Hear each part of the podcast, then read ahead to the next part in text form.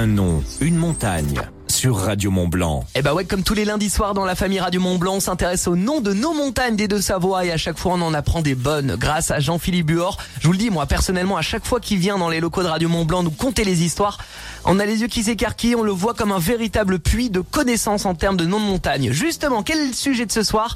Eh ben on va parler de langage, plus particulièrement d'un langage qui date des, de milliers d'années, hein. non pas le celte, parce que ça on a déjà abordé, mais le gaulois qui a donné des noms de montagnes. Est-ce que c'est bien ça Jean-Philippe? Eh bien bonjour, oui aujourd'hui on va parler d'un autre, euh, une autre racine. Vous savez que beaucoup de, de noms de montagnes sont très très anciens. Euh, beaucoup viennent d'ailleurs du celte, puisqu'on parlait celte il y a 8000 ans euh, en, dans les pays de Savoie.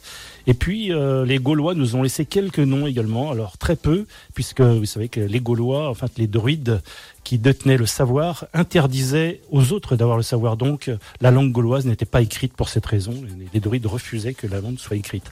Mais il nous reste quelques mots, comme un mot qu'on retrouve assez souvent dans les pays de Savoie, c'est le mot var qui a donné notamment du côté de Salanches, la, fameuse montagne de Varan, la pointe de Varan, mais également euh, Verrier du côté du lac d'Annecy.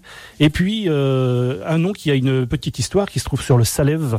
Euh, vous savez, sur le Salève, donc au-dessus de d'Annemasse, il y a une partie du Salève qui s'appelle les Grandes Varapes.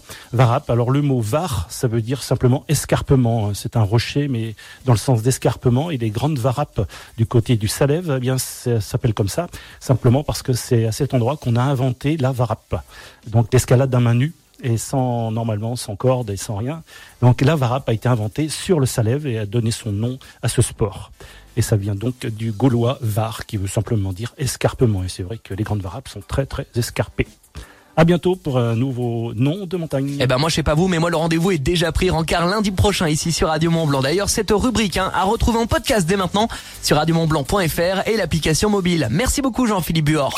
Un nom, une montagne sur Radio Mont Blanc.